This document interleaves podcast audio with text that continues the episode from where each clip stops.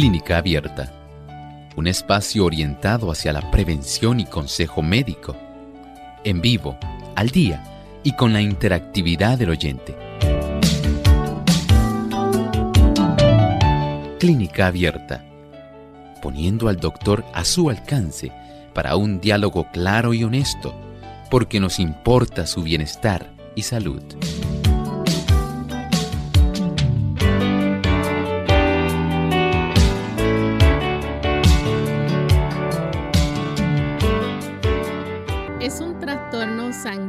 Se transmite de padres a hijos en el cuerpo y esto produce una forma anormal o una cantidad inadecuada de hemoglobina.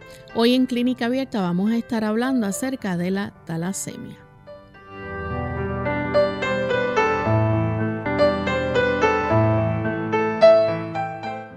Saludos cordiales a todos nuestros amigos de Clínica Abierta. Nos sentimos muy contentos y felices de poder compartir una vez más con ustedes en este espacio de salud, el que ustedes han hecho su favorito.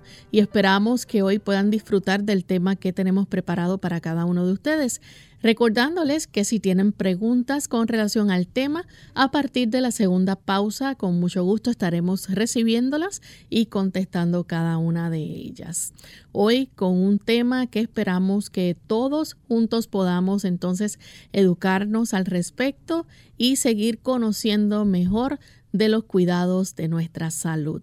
Para ello, pues contamos con los buenos consejos y la buena orientación que siempre nos da el doctor Elmo Rodríguez. ¿Cómo está, doctor? Saludos cordiales, muy bien, Lorraine. ¿Y Lorraine, cómo se encuentra? Muy bien también. Qué bueno, saludamos a la cantidad de personas que nos están viendo a través de los diferentes medios y que nos escuchan también. Para nosotros constituye un gran privilegio tenerles a ustedes como audiencia y esperamos que en esta edición del día de hoy ustedes puedan también intercambiar con nosotros algunas consultas y puedan estar disfrutando del tema que estaremos con ustedes hoy y nos sentimos también contentos de poder saludar a nuestros amigos que ya se encuentran conectados a través de las redes, aquellos que nos sintonizan a través de la internet. Saludamos en especial también los que nos siguen a través del Facebook Live a través de Radio Sol 98.3 FM, los que nos ven también a través de Salvación TV, canal local 8.3, y a los amigos que también nos ven a través de Lumbrera TV en Facebook Live. Queremos también gustosamente enviarles saludos a todos nuestros amigos y hermanos de la República Dominicana.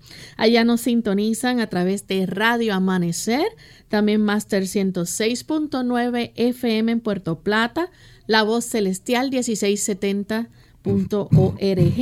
servicio FM 107.9 FM en Villa Sonador Bonao.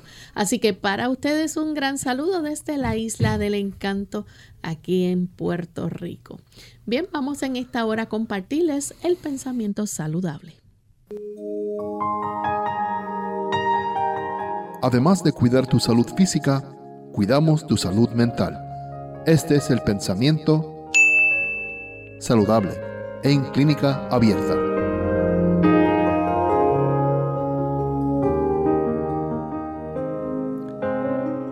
Para tener buena salud debemos tener buena sangre, pues la sangre es la corriente de la vida.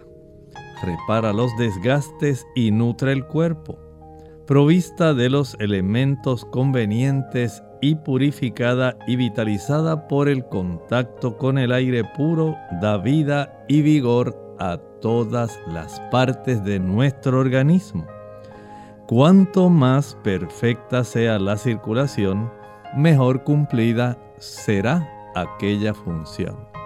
Una maravilla la sangre, cómo nosotros podemos tener la bendición de facilitar que todo nuestro organismo pueda tener no solamente los átomos y o moléculas de oxígeno, sino también que esas moléculas de oxígeno se puedan combinar con moléculas de glucosa. Esta combinación de oxígeno con glucosa dentro de los generadores de nuestras células, las mitocondrias. Son los que van a generar el desarrollo de energía en nuestras células. Gracias a ello podemos entonces contar con la bendición de nosotros poder desempeñar diversas funciones, no solamente para ganar nuestro sustento, para pensar, para hablar, para nosotros poder interactuar, necesitamos tener buena sangre. Si nuestra sangre no circula de una manera activa, si no le brinda a los tejidos esa oportunidad de que ellos puedan tener las sustancias que van a facilitar el que se pueda reparar, entonces las cosas no van a ser iguales. No vamos a tener una buena salud. La importancia de una sangre que circula bien oxigenada y bien nutrida es muy importante. También lo es el que la sangre, una vez ya se ha llenado de desechos, los pueda disponer para que podamos conservar nuestra salud. Gracias al doctor por compartir con nosotros el pensamiento saludable y estamos listos para comenzar amigos con nuestro tema en el día de hoy. Vamos a estar hablando acerca de la talasemia. Quizás es la primera vez que usted escucha este término, pero vamos a compartirles buena información sobre esto para que ustedes conozcan más de qué se trata la talasemia. Y esto pues eh, tiene que ver con la parte hereditaria. ¿Es así, doctora? ¿Es un trastorno que se pasa de padres a hijos? Exactamente, estamos hablando de un trastorno genético. Es un trastorno que está precisamente dentro de unos genes. Tenemos unos cromosomas y dentro de esos cromosomas hay secciones que se encargan específicamente de poder trabajar, digamos, con las diferentes tipos de cadenas que tenemos como composición en nuestra hemoglobina. Y es que de eso precisamente se trata esta situación. Estamos hablando de una condición genética donde tenemos un trastorno que va a facilitar algo que se llama Lorraine como una anemia hemolítica. Hemo, sangre, lisis quiere decir rompimiento. Así que es una anemia por rompimiento de el tipo de célula que transporta la hemoglobina, que se llama el glóbulo rojo, ¿verdad que sí? Y ese glóbulo rojo miren qué interesante, en su interior tiene acumulada esa gran cantidad, millones de moléculas de hemoglobina. Cada molécula de hemoglobina, Lorraine, está compuesta de cuatro unidades. Cuatro. Esas cuatro unidades tienen que ver con dos unidades alfa, dos unidades beta. Fíjense qué interesante dos unidades alfa, dos unidades beta. Y en cada una de esas unidades tenemos un grupo M, M, pero se escribe H-E-M-E. -E. Ese grupo está compuesto por, a su vez, dos, digamos, eh, estructuras muy importantes. Tenemos un átomo de hierro y también tenemos también un anillo de porfirina. Entonces, gracias. Ahora el Señor ensambla. Antes de que continúe, doctor, ¿qué es la porfirina para aquellos amigos que nos están Son estructuras de moléculas que están íntimamente asociadas con la bilirrubina. Estamos hablando de anillos que van a dar la oportunidad a que al ensamblar el hierro con el anillo de porfirina, más una cadena de polipéptidos, que es por ejemplo la alfa o la beta. Mm. Eso se une y esas cuatro unidades, dos alfa y dos beta, nos dan una molécula de hemoglobina. Esa molécula de hemoglobina va a cargar específicamente cuatro átomos de oxígeno. Y si nosotros pensamos que dentro de una sola molécula de hemoglobina se carga esa cantidad de esta sustancia Y tenemos entonces aproximadamente unos, unas 300 millones de moléculas de hemoglobina, cada una cargando esos cuatro átomos de oxígeno.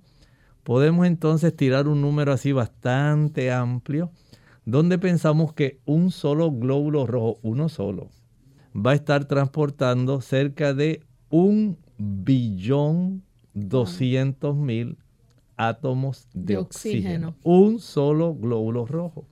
Y piense que usted tiene aproximadamente 5 litros de sangre. Mm. Y en esa sangre hay una cantidad increíble de glóbulos rojos. Así que note la importancia de nosotros poder comprender lo que normalmente ocurre dentro de nuestra sangre y ahora entonces vamos a ver en qué consiste este problema de las talasemias. Porque precisamente, como decía Lorraine, estamos hablando de un tipo de anemia hemolítica, una anemia por rompimiento. Porque hay un trastorno que no es, digamos, en la membrana del glóbulo rojo. Es precisamente dentro de lo que se transporta en el glóbulo rojo la hemoglobina. Pero al estar compuesta de esas cuatro unidades diferentes, dos alfa y dos beta, da lugar a una de las anemias de rompimiento de glóbulos rojos más frecuentes, la alfa talasemia y la beta talasemia. Y estos son condiciones hereditarias, son trastornos que se heredan de padres a hijos, dependiendo si tenemos padres que tienen más o menos el mismo problema en sus cromosomas, o si es solamente un padre que lo está trastornando, porque dependiendo de eso entonces hay unas clasificaciones que pueden ser como talasemia mayor, talasemia menor, ¿verdad? Dependiendo de eso, pero en realidad estamos hablando de una condición hereditaria donde hay trastornos en las unidades de la hemoglobina. Interesante. Y doctor, eh, cuando hablamos de talasemia, ¿verdad? Que cuando hay un defecto en un gen que ayuda a controlar entonces la producción de una de estas proteínas, hay dos tipos principales de talasemia. Exactamente, tal como estábamos hablando hace un momento, este gen lo que sufre es una mutación. Okay. Sí sufren mutación, digamos, en las cadenas alfa, eh, tiene que ver, digamos, el cromosoma número 16. Si ocurre en las cadenas beta, tiene que ver el cromosoma 11. Cada una de esas cadenas tiene un largo de aminoácidos diferentes.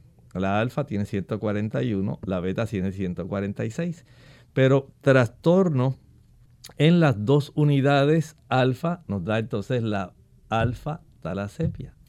Los trastornos de mutación genética en las cadenas beta, que son dos también, nos da entonces la talasemia beta.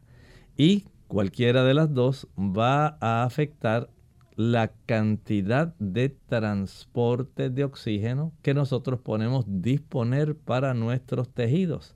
Recuerden que la hemoglobina, su función en sí es captar, transportar y facilitar el que se pueda disponer de ese oxígeno, llevarlo hasta donde corresponde y ahí lo va a soltar.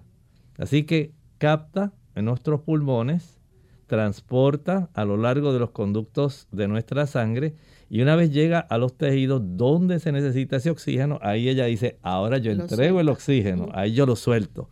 Entonces, esto es bien importante y si tenemos un transporte que tiene un defecto, entonces, en vez de poder cargar esos cuatro átomos de oxígeno, solamente va a transportar dos.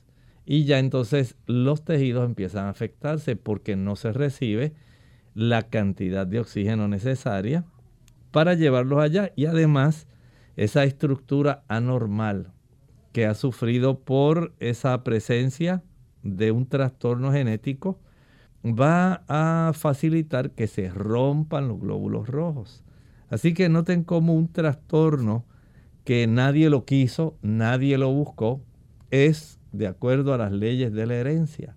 entonces va a facilitar que se desarrolle este problema de cómo nuestra integridad de los glóbulos rojos se mantiene, en este caso se van a romper, y cómo eso afecta la captación, transporte y expulsión de las moléculas de oxígeno para que nuestros tejidos puedan estar bien nutridos. Interesante. Y esto casi siempre ocurre con mayor frecuencia, especialmente la talasemia alfa, en personas ah, de origen asiático, del oriente, China o de ascendencia africana. Cuando regresemos de la pausa vamos a abundar sobre esto, amigos, así que no se vayan. ¿Quieres vivir sano? El estrés es una respuesta del organismo que pone al individuo en disposición de afrontar situaciones interpretadas como amenazas. En exceso, daña profundamente nuestro cuerpo, mente y relaciones interpersonales. Pero hay cosas que puedes hacer para combatirlo. Toma de 6 a 12 vasos de agua por día. Mantente activo. Limita el consumo de azúcar y exceso de grasa en la dieta. Come verduras y frutas todos los días. Descansa lo necesario y ten momentos de esparcimiento. Habla de tus problemas con alguien. Expresar la situación Contar lo que sucede hace bien y es una postura saludable. Si no puedes cambiar el ambiente, entonces cambia tú. Todos podemos crecer y madurar emocionalmente.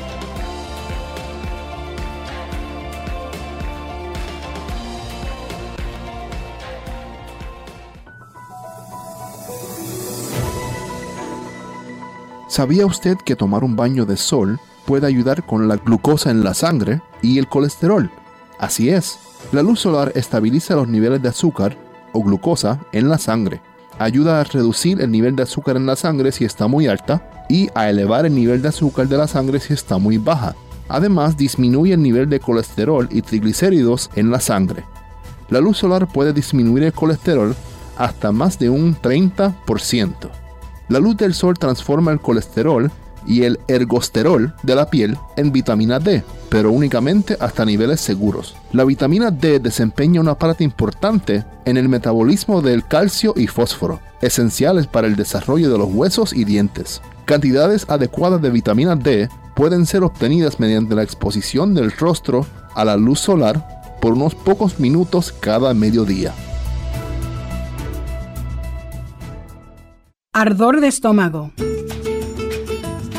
Hola, les habla Gloria Rojas con la edición de hoy de Segunda Juventud en la Radio, auspiciada por AARP.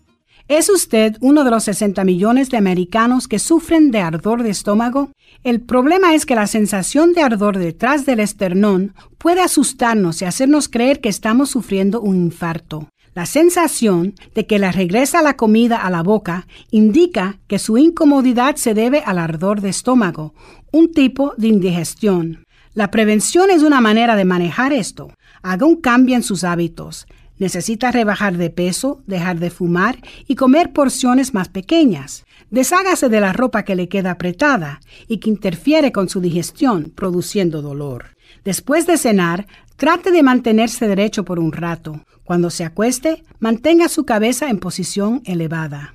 Quizás tomar una pastilla sea más fácil que cambiar su modo de vida. Si se repiten los episodios de ardor de estómago, quizás ya conozca los modos de tratamiento. Los antiácidos que se compran sin recetas médicas neutralizan los ácidos en el estómago, pero no pueden impedir el ardor. Para eso se necesitan bloqueadores de ácido que se toman antes de comer. Algunos bloqueadores de ácido también se pueden comprar sin receta médica. Nuestro programa se hace posible por el patrocino de AARP. Para más información visite aarpsegundajuventud.org.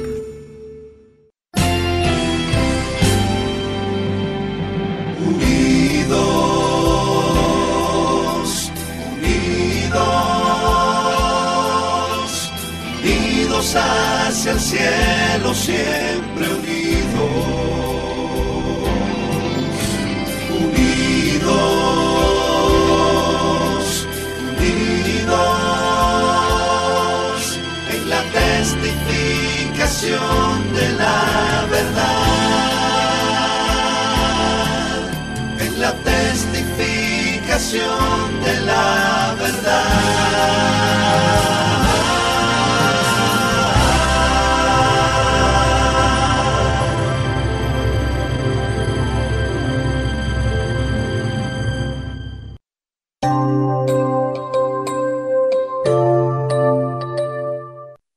Ya estamos de vuelta en Clínica Abierta, amigos. Hoy estamos hablando acerca de la talasemia. Es un tipo de trastorno sanguíneo que es genético, pasa de padres a hijos. Antes de la pausa el doctor nos estaba explicando, ¿verdad? Hay dos tipos de talasemia, la talasemia alfa, la talasemia beta, y nos explicó, ¿verdad?, cómo esto tiene que ver con nuestra eh, glóbulos rojos, eh, nuestra hemoglobina, ¿verdad? Y este trastorno ocasiona que grandes cantidades de glóbulos rojos, eh, este, ¿verdad?, se no puedan transportar el oxígeno que necesitamos adecuadamente, porque hay quizás hay algo ahí anormal, ¿verdad? En vez de tener los cuatro que mencionamos, los cuatro átomos, Las cuatro, sí, eh, son solamente dos. Así que eh, en eso tenemos entonces la, la globina alfa y la globina beta. Bueno, doctor, ¿nos puede explicar entonces por qué este trastorno se ve con mayor frecuencia en las personas de origen oriental? Bueno, por alguna razón que en realidad se desconoce. Este tipo de mutación eh, ocurre de acuerdo a la procedencia de las personas. La beta tiende a verse más en las personas que son de origen mediterráneo. Eh, aunque también eh, tiene presencia en personas de África y algunas personas asiáticas, entre ellas eh, chinos. Pero la alfa se ve más en personas que son del sudeste asiático. También tiene una presencia bastante importante en personas del Medio Oriente y China, y también aquellos de ascendencia africana. O sea que este tipo de mutación, como ustedes pueden ver, la mutación es un mecanismo esencial en el proceso de la evolución, pero lo que generalmente no se habla es que las mutaciones tienden a ser mm, en la mayor parte de las veces adversas. Y esta es una de esas formas en las cuales se puede constatar de una manera fehaciente que una mutación generalmente es hacia lo que es negativo, a lo que afecta, a lo que puede perjudicar. Y esa mutación dentro de estos cromosomas, en el cromosoma 16 para la alfa talasemia y en el cromosoma 11 para la beta talasemia, son daños que se producen en la secuencia de estas bases que va a dar lugar al desarrollo de esta anemia por rompimiento del glóbulo rojo. Y lo rompe porque hay cadenas que no le van a estar dando la calidad de función que merece. Si ocurre en las cadenas alfa de la globina, se llama alfa talasemia. Si ocurre en las cadenas beta de la globina, se llama beta talasemia. Pero en ambos casos, estamos hablando de un defecto genético, que por supuesto es hereditario. Y como nosotros sabemos, estos genes, eh, estos cromosomas, codifican no solamente para las hemoglobinas, digamos, embrionaria, la hemoglobina fetal, sino también para la hemoglobina del adulto. Y en este caso estamos hablando de cómo este tipo de defectos va a estar de una u otra manera afectando una de estas etapas dependiendo de cuál sea el tipo de dominancia que se haya desarrollado genéticamente, dependiendo si es un tipo de anemia que es, digamos, eh, dominante en sí de ambos padres, provenga el gen de ambos padres, o si es un aspecto de herencia recesiva donde solamente uno de los padres esté aportando un gen defectuoso. Entonces esto es lo que hace una diferencia entre un tipo y el otro, pero el trastorno en sí viene siendo un trastorno genético en esa calidad de este tipo de moléculas de eh, globina. Si son las dos alfa, pues ya tenemos la talasemia alfa. Si ocurre en las dos betas, es la beta talasemia. Doctor, y estamos viendo también que hay muchos subtipos de talasemia, además de esos que mencionamos. Definitivamente sí, hay diferentes tipos dependiendo de cuál sea la expresión y la se le llama en genética la penetración de este tipo de trastorno, cuánto se expresa y si proviene de los dos padres o de uno solamente. Entonces hay bastantes variantes en ellas eh, pero podemos clasificarla generalmente en dos. Podemos decir que la talasemia mayor, y la menor, eh, en términos generales, para que nuestros amigos puedan tener una idea pues un poco más precisa que puedan recordar mejor. Y entonces cuando hablamos de talasemia mayor, aquí estamos hablando entonces digamos de que el gen, podemos decir que el gen defectuoso de de los dos padres está presente? Exactamente, podemos decir que un, el padre aportó y la, madre, también, aportaron, así que estos dos le da un tipo de dominancia que eh, tiende entonces a manifestarse dando un problema real, que es lo que vamos a estar viendo, eh, de cómo se desarrolla esta ruptura de glóbulos rojos, como la persona, por supuesto, a consecuencia de esto, no va a tener la capacidad de transportar oxígeno, adecuadamente y eh, la anemia que se desarrolla.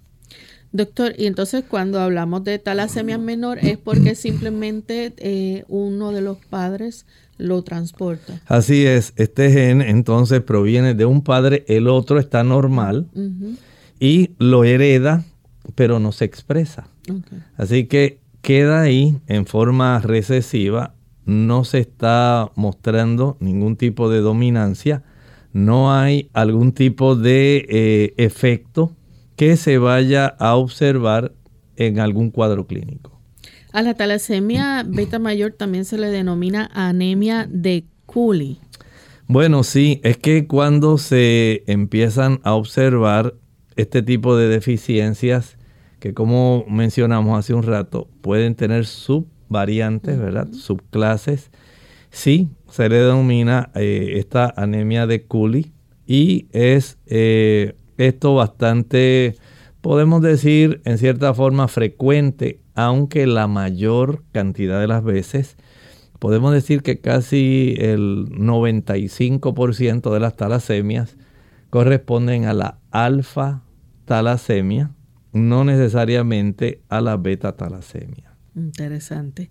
Y entonces, ¿cuáles serían, verdad, esos factores de, riesgo de la talasemia? ¿Qué podemos decir que cuáles son esos factores que, que, abarca? Bueno, estamos hablando entonces de si la persona, por ejemplo, eh, tiene ascendencia, digamos, afroamericana. Afroamericana, ahí tenemos una. Si además eh, tiene alguna ascendencia asiática, china o mediterránea, ya esto pues le da a usted una idea de que la probabilidad en que la persona tenga alguna herencia, eh, si es recesivo, pues no se da cuenta generalmente, la persona no manifiesta ningún cuadro clínico, tiene eh, algún tipo de genotipo pero el fenotipo y la manifestación clínica no se da. Lamentablemente no todo el mundo tiene esa suerte, decir así que solamente lo heredó de una manera recesiva. Y sí hay también eh, en el historial de la familia, si ya usted sabe que su papá es talasémico, sea alfa o beta, si su abuelo también fue talasémico, entonces ya esto le da una sospecha, de tal manera que el médico que atiende a esa persona puede entonces constatar de que hay que hacer algunas indagaciones desde el punto de vista genético. ¿Y hay forma de pararlo, de parar esa cadena que se siga transportando? No, en realidad no, porque ya esto es algún tipo de, como es un trastorno en la formación de estas cadenas, ya sean las alfa o las beta, podríamos decir que habría que, con la tecnología que hay actualmente, hay una tecnología que se llama CRISPR, donde se ha desarrollado una capacidad genética para poder cortar, se puede decir así, se le llaman como las tijeras, a este tipo de eh, capacidad tecnológica, donde hay unas moléculas que se encargan de seccionar aquel gen que está defectuoso y tratar entonces de que se corrija el problema. Y no creo que todo el mundo tenga la capacidad de someterse a algo así. Este, hay muchas aplicaciones que se están dando a esta tecnología que de hecho eh, fue un grupo de dos, un par, un par de investigadoras que lograron desarrollar esta técnica que les hizo recibir el premio Nobel. Hace algunos años atrás, eh, siendo que esto era algo tan novedoso y tan útil desde el punto de vista de la genética. Pero ya han salido muchas personas que dicen, bueno, pues yo quisiera quitar este defecto y entonces yo quisiera que mi niño pues naciera con ojos azules y que fuera bien grande y musculoso y bien inteligente. Y entonces todo ahora se quiere pensar desde el punto de, de vista de la ingeniería genética que no se aplica solamente a las plantas.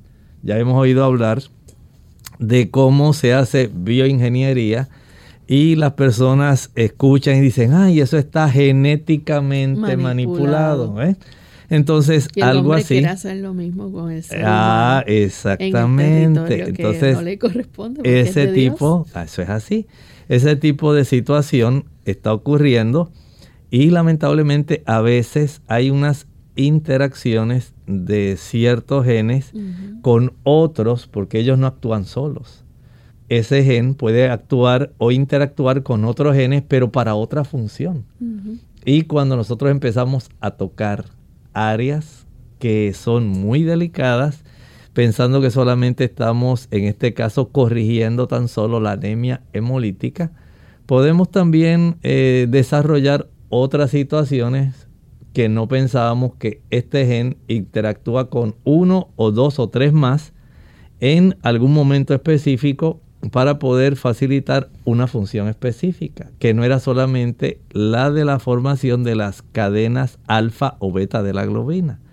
Entonces ese aspecto que tiene que ver con la ingeniería genética es algo muy, muy delicado, pero teóricamente gracias a el desarrollo de este tipo de tecnología, entonces tenemos, eh, digamos, desde un punto de vista, digamos, práctico y que muchas personas quieren pensar en él, la capacidad de intervenir en esa situación para entonces corregir ese defecto genético. Vamos en este momento a nuestra segunda pausa, amigos, y cuando regresemos vamos a hablar sobre los síntomas de la talasemia. Cuidado con pulverizar los medicamentos. Hola, les habla Gaby Zabalúa Godard en la edición de hoy de Segunda Juventud en la Radio, auspiciada por AARP. La dificultad para tragar los medicamentos recetados en forma de tabletas induce a muchas personas en su segunda juventud a pulverizarlos. No obstante, se ha descubierto que triturar ciertos paliativos como la morfina o los medicamentos para la presión sanguínea pueden ser extremadamente peligrosos. De acuerdo con un estudio liderado por el farmacólogo David Wright, pulverizar las pastillas y mezclarlas con líquidos como el agua puede crear dos tipos de problemas. Uno, que algunos medicamentos pierdan su efectividad y no te brinden el beneficio esperado.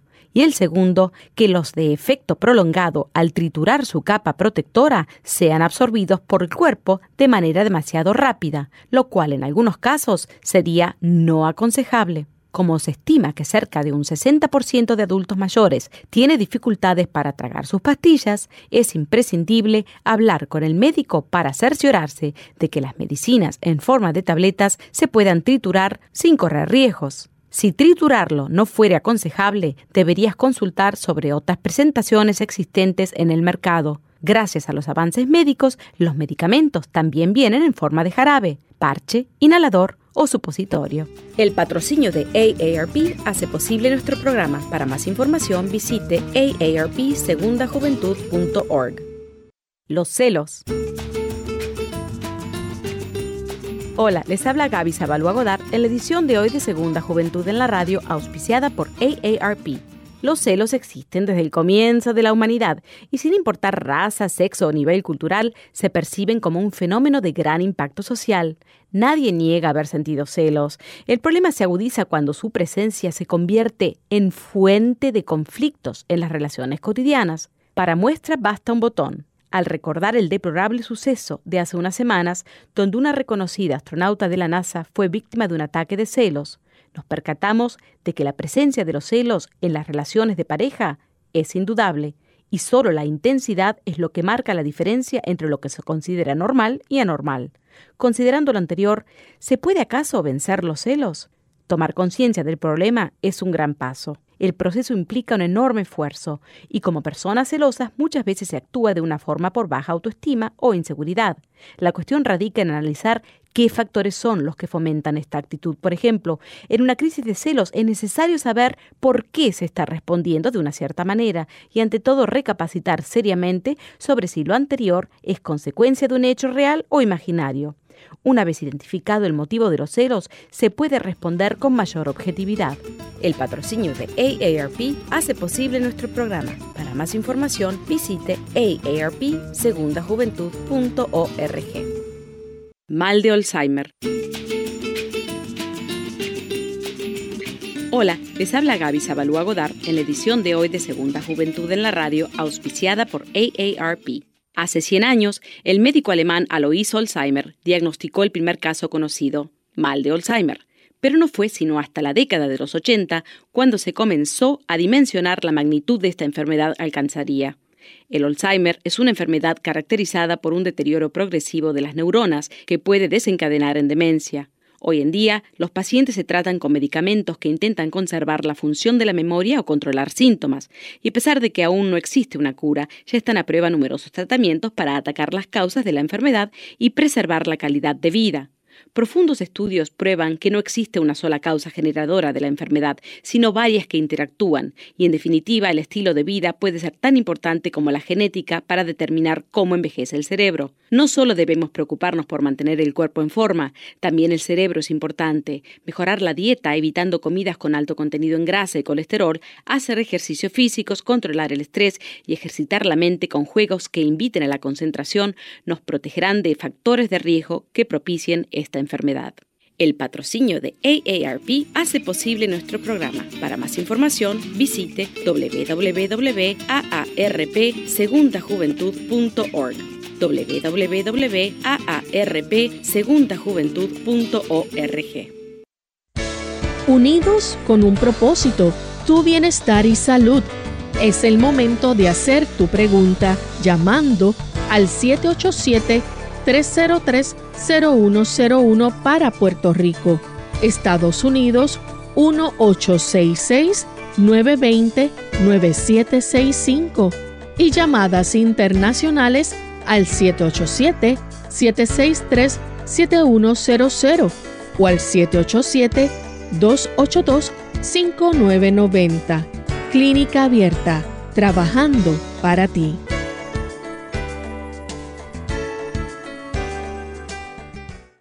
Clínica Abierta. Ya estamos de regreso aquí en Clínica Abierta, amigos, hoy hablando acerca de la talasemia. Recuerden que si tienen alguna pregunta con relación a este tema, la pueden compartir con nosotros a continuación.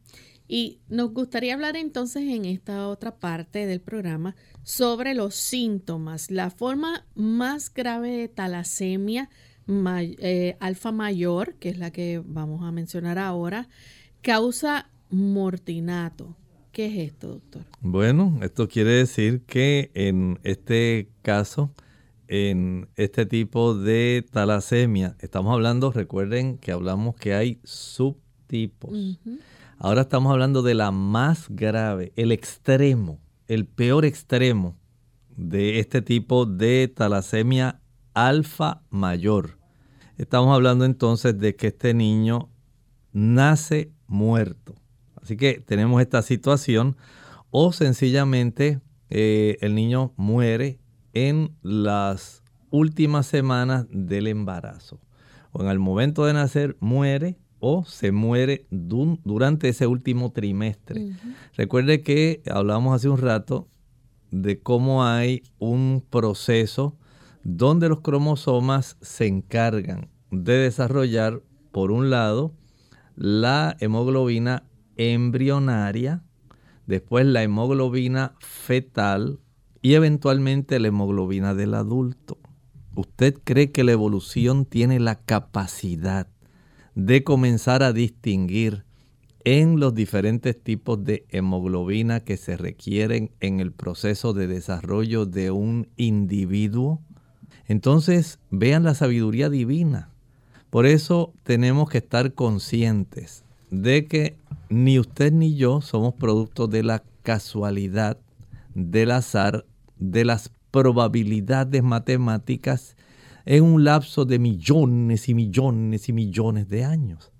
En realidad provenimos de una mano sabia, de un hacedor, de un creador, que vio todo este proceso, porque usted nunca va a estar escuchando un evolucionista hablar de esto. Lamentablemente se hablan de procesos, de mutaciones y se las observa como si fueran beneficiosas.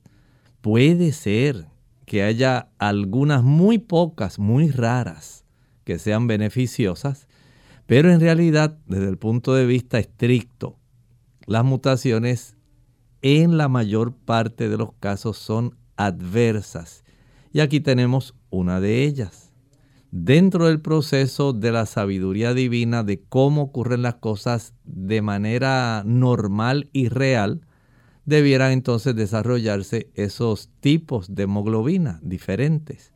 Pero al haber un trastorno en este caso, se afecta esa hemoglobina generalmente fetal que va a dar lugar a la forma más grave de alfa talasemia, esa forma más grave de alfa talasemia, da entonces el que durante el último trimestre del embarazo este tipo de feto pueda morir o apenas acaba de nacer, ahí ya nace muerto, un nonato. Tenemos una llamadita de la República Dominicana y es nuestra amiga Gelda. Adelante, Gelda. Sí, buenos días. Dios les bendiga a todos y les proteja. Eh, doctor, yo tengo un promedio de tres o cuatro meses. Estaba tomando unos medicamentos, entre ellos había unos antibióticos, había un, algunos para el estómago. Y sin querer me pasé de tiempo tomando el antibiótico. Y otra cosa también que tomé, ay, pero me pasé, yo pensaba que era por dos meses. Cuando me vine a dar cuenta ya eh, no era tiempo. Y después de eso, doctor, no me he sentido bien. A veces siento como tengo, eh, nunca en mi vida a mí se me ha alterado las piernas y ahora veo que se me alteran las piernas y como mucha alergia en la cara, como que siento como eh, pelotas y cosas. Y debajo del brazo, de un solo brazo, me salió como un, eh, unas pelotitas, varias pelotas, de un solo brazo. Y eso a mí me preocupa, doctor. Pues eh, si usted me puede decir algo que eh, fui al cardiólogo, me dijo que yo estaba bien, me, me tomó la presión y todo, pero eso no es asunto del cardiólogo, eso tiene su otro médico. Tal vez si usted me puede decir alguna cosa natural que yo pueda tomar, que pueda ayudarme. Gracias. Hay algunas cosas que debemos tomar en cuenta en las personas que eh, toman, digamos, una serie de antibióticos y estos antibióticos generalmente en las personas van a tener efectos adversos. Pueden afectar la producción de hemoglobina, pueden alterar la microflora que tenemos dentro de nuestros intestinos y aquellas cosas que alteren la microflora esa flora bacteriana que tenemos ahí, pueden sufrir diversos trastornos porque esa biota intestinal o microflora intestinal tiene funciones muy importantes en la producción de ciertos tipos de compuestos necesarios y en la facilitación de la absorción de otros compuestos que son sumamente esenciales. Además de que hay asociadas una serie de células blancas que están dispuestas, apostadas en las inmediaciones para poder detectar cualquier tipo de invasor que pueda resultar adverso. Pero todo depende de la calidad, la distribución que haya en estas bacterias de nuestro sistema intestinal. Todo eso puede hacer una gran diferencia las personas que utilizan antibióticos, generalmente antibióticos que barren esa flora bacteriana, tienen trastornos por algún tiempo, pero sí facilitamos el repoblamiento, el que nuevamente nuestro intestino pueda desarrollar aquella cantidad de bacterias que son amigables, que son útiles, que son buenas y puedan mantener en sujeción aquellas bacterias que son adversas y que al multiplicarse en exceso pueden causar trastornos a nuestro cuerpo. Entonces es importante, en cierta forma, que si usted ha tomado estos antibióticos, pueda entonces usar algunos probióticos para que pueda facilitar ese repoblamiento de estas bacterias. El utilizar una alimentación que sea esencialmente vegetariana facilita que esto se acelere. Al consumir una mayor cantidad de zanahorias y una mayor cantidad de elementos, alimentos que tengan fibra. La fibra contenida en los alimentos integrales facilita el que estas bacterias puedan repoblarse, las buenas, y puedan predominar sobre las malas. Esto se traduce en un beneficio de salud para usted. Así que considere el hacer esto. Si ha usado esta dieta vegetariana ya tiene una gran ventaja. Si fue reciente el uso de este tipo de antibióticos y desea utilizar un probiótico, esto le podría ayudar también. Algunas personas usan bifidobacterias, probióticos, lactobacilos. Hay una diversidad y de acuerdo al que usted utilice, pues podemos tener cierta rapidez y dependiendo también de la concentración de estos bacilos, entonces usted puede repoblar más fácilmente con esas bifidobacterias y tener un regreso a la normalidad lo antes posible. Bien, tenemos entonces eh, que continuar con los síntomas de la talasemia. Hay niños nacidos con la talasemia mayor o lo que ahorita mencionamos hace un ratito como la anemia de Cooley, eh, que estos son normales en el nacimiento, pero entonces van desarrollando una anemia grave. Exactamente. Recuerden que no todo es extremo, como la que estábamos hablando hace un momentito, la talasemia alfa mayor, que facilita la muerte del niño en el último trimestre o al momento de nacer. En este otro caso tenemos ya un niño que nace adecuadamente y eventualmente dentro del primer año de vida pues va a desarrollar una anemia grave. O sea, estamos hablando ahora de subtipos. Y dependiendo del subtipo, va a ser la gravedad del tipo de anemia que desarrolla. No todas tienen este extremo de ser las más perjudiciales. Hay algunas que afectan en este periodo, por ejemplo, en la de Culi durante el primer año, pero hay otras en los cuales la persona puede empezar a dar manifestaciones a los 20 o 30 años, dependiendo del subtipo de la anemia que se desarrolla. Entonces ocurre la manifestación y el cuadro clínico. Doctor, ¿hay otros síntomas que se pueden incluir, por ejemplo, eh, deformidades óseas en la cara? Sí, sí tenemos este trastorno en etapas embrionarias y etapas fetales. Recuerden que el oxígeno, por eso el cuerpo desarrolla la placenta y se desarrolla el cordón umbilical. Se necesita transportar una buena cantidad de oxígeno, aún desde la vida intrauterina. Si eso no ocurre, entonces van a ocurrir trastornos.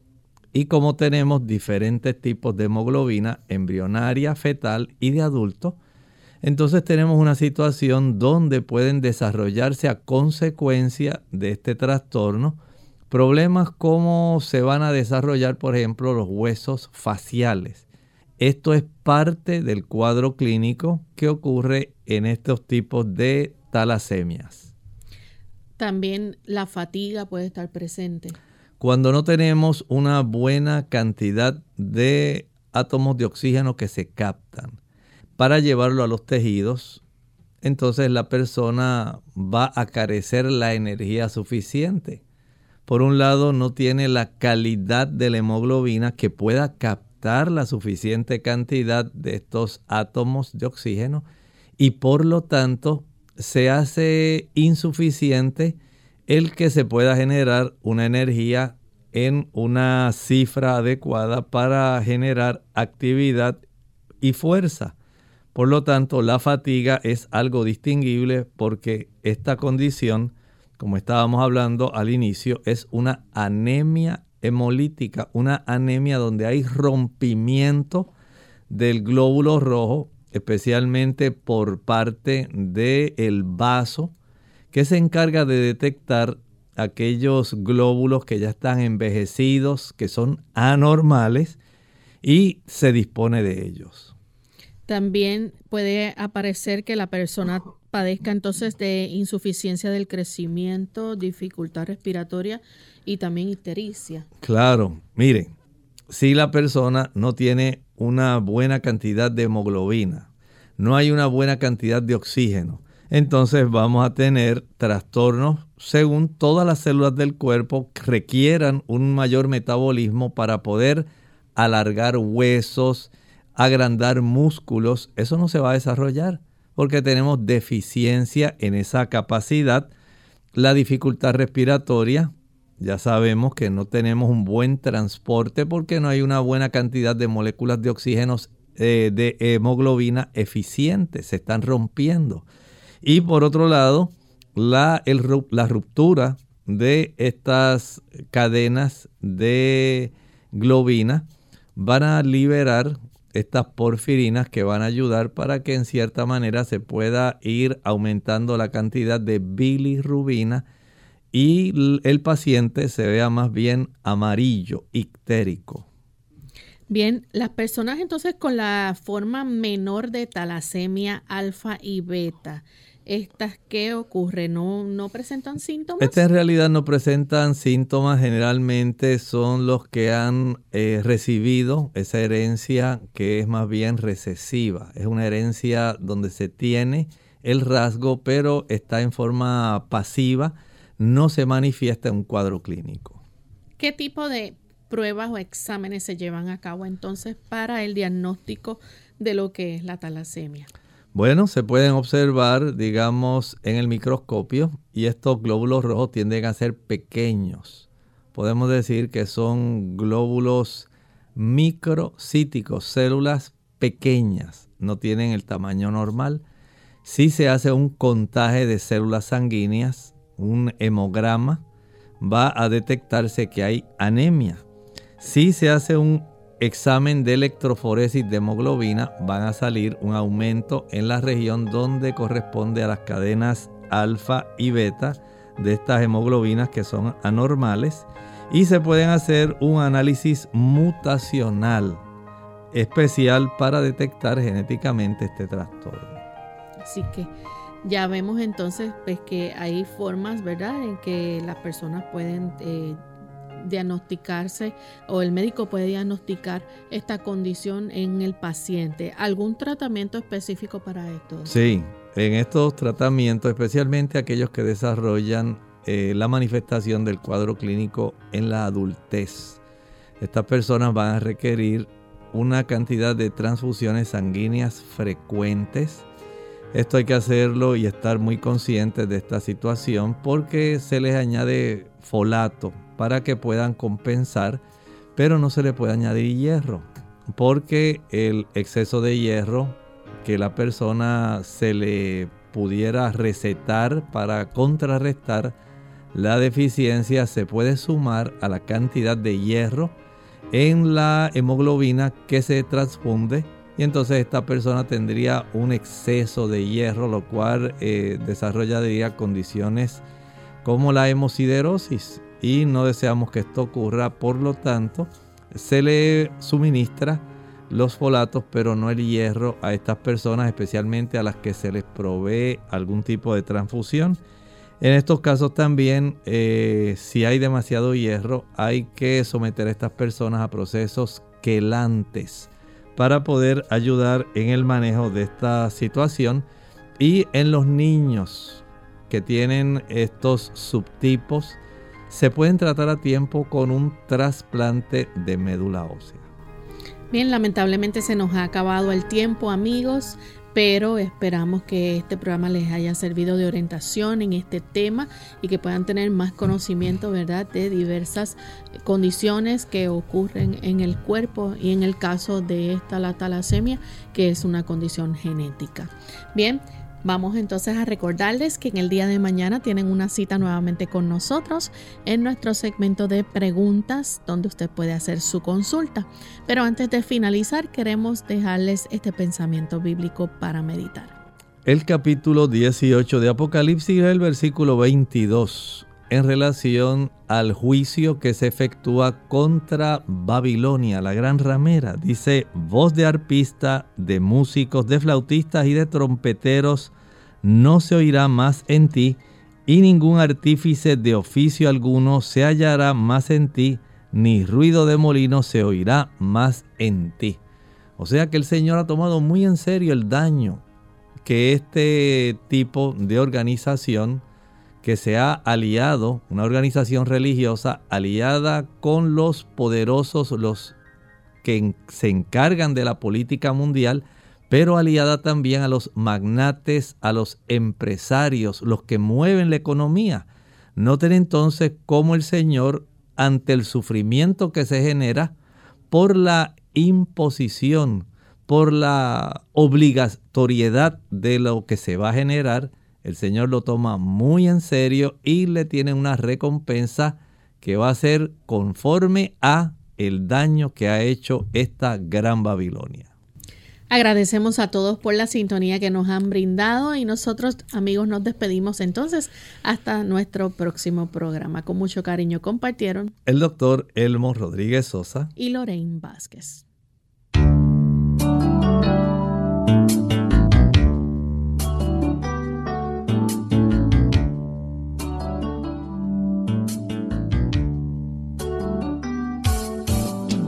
Abierta no es nuestra intención sustituir el diagnóstico médico. Antes de poner en práctica cualquier consejo brindado en este programa, usted debe consultar con su médico. Hasta la próxima.